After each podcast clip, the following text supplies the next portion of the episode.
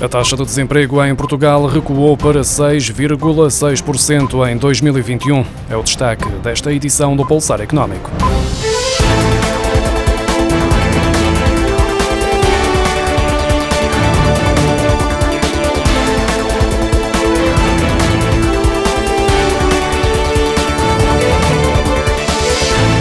A taxa de desemprego recuou para 6,6% em 2021, como confirmou o Instituto Nacional de Estatística esta quarta-feira. Trata-se de um decréscimo de 0,4 pontos percentuais face ao ano anterior e um valor semelhante ao de 2019, sinal de que o mercado laboral continua a recuperar do choque da pandemia. O INE refere ainda que a taxa de desemprego dos jovens entre os 16 e os 24 anos situou-se em 23,4%, 0,9 pontos percentuais acima do valor estimado. Em 2021 havia 4 milhões 810 mil pessoas empregadas, isto é mais 128.600 do que em 2020, o equivalente a um crescimento de 2,7%. Por outro lado, o número de desempregados recuou para 338.800 pessoas, isto é, menos 12 mil, o equivalente a uma queda do desemprego de 3,4% face a 2020.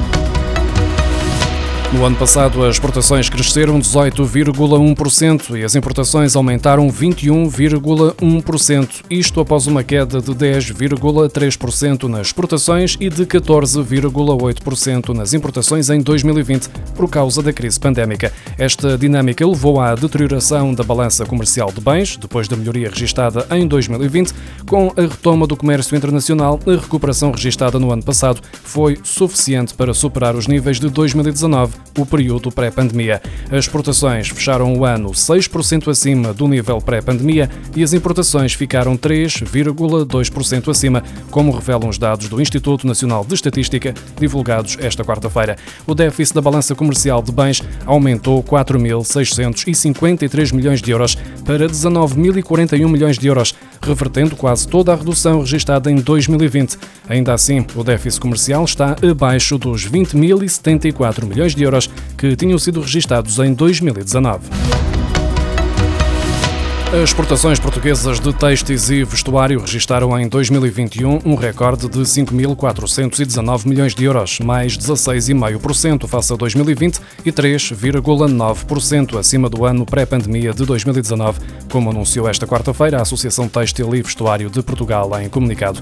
O vestuário em malha exportou 2.336 milhões de euros, mais 193 milhões eh, do que em 2019, o correspondente a uma subida de 9% enquanto os têxteis para o lar exportaram 763 milhões de euros, mais 112 milhões de euros face a 2019, o que representa um crescimento de 17%. Pelo contrário, o vestuário em tecido não conseguiu recuperar dos efeitos da pandemia, tendo exportado 796 milhões de euros, menos 189 milhões face a 2019, registrando uma quebra de 19%. As entidades da administração pública, operadoras de infraestruturas críticas e de serviços essenciais, sem planos de segurança contra ciberataques e que não tomem as medidas suficientes para os prevenir e mitigar, podem ser condenados a multas que podem chegar aos 50 mil euros, de acordo com o Diário de Notícias. Incluem-se aqui entidades que vão desde a energia às comunicações, passando pelos transportes e que estão obrigadas a reportar ao Centro Nacional de Cibersegurança os incidentes e riscos associados a ataques informáticos sob pena de ser alvo de sanções. Estas regras constam da lei desde 2018, mas só em julho do ano passado é que o regulamento do regime jurídico da segurança do ciberespaço foi publicado, definindo as obrigações em matéria de certificação de cibersegurança que devem ser cumpridas a partir de 2022.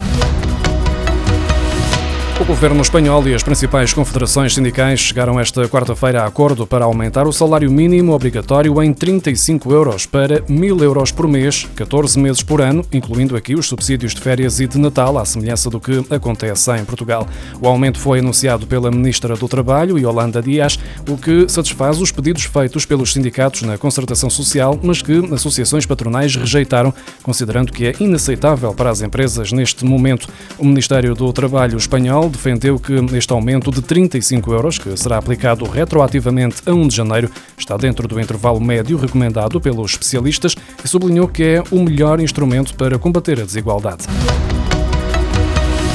O Governo voltou a disponibilizar mais 10 milhões de euros para a linha de apoio às microempresas do turismo. De acordo com o despacho publicado esta quarta-feira em Diário da República, a linha em causa foi criada com uma dotação de 60 milhões de euros, mas os apoios concedidos já ascendem a 160 milhões de euros após vários reforços sucessivos.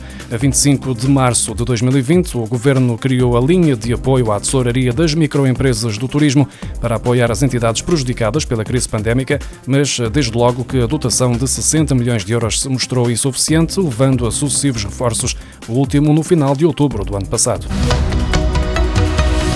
O preço dos combustíveis é um assunto que está na ordem do dia. Desde o início do ano que todas as semanas as tabelas da gasolina e do gasóleo são atualizadas em alta e muitos automobilistas pensam em optar por veículos que recorrem a outras fontes de energia, em especial a eletricidade. A opção por um veículo elétrico continua a ser vantajosa no preço por quilómetro, principalmente para quem tem a possibilidade de carregar a bateria em casa. Os automobilistas que só podem recorrer aos postos de carregamento públicos começam a ver os preços da energia subir, aos quais são somadas as taxas associadas à utilização destas soluções. Depois de todas as empresas já terem anunciado aumentos nos preços das tarifas de eletricidade para os carros elétricos, que podem ir até 35%, agora foi a vez da EDP enviar uma carta aos clientes para informar que vai proceder a uma subida de 11,3% no preço da energia, que passa a valer cerca de 24 cêntimos por quilowatt-hora a partir de 22 de fevereiro. Para quem tem contrato com a EDP comercial em casa, é aplicado 20 20% de desconto e o preço de referência da eletricidade no carregamento passa a 19 cêntimos por quilowatt-hora. Deixar o carro à carga durante a noite em casa e fazer uso da tarifa biorária é a melhor forma de sentir as vantagens em termos de poupança. A utilização dos postos de carregamento público devem ser uma solução de último recurso, porque os valores a pagar pela mesma percentagem de carga são superiores.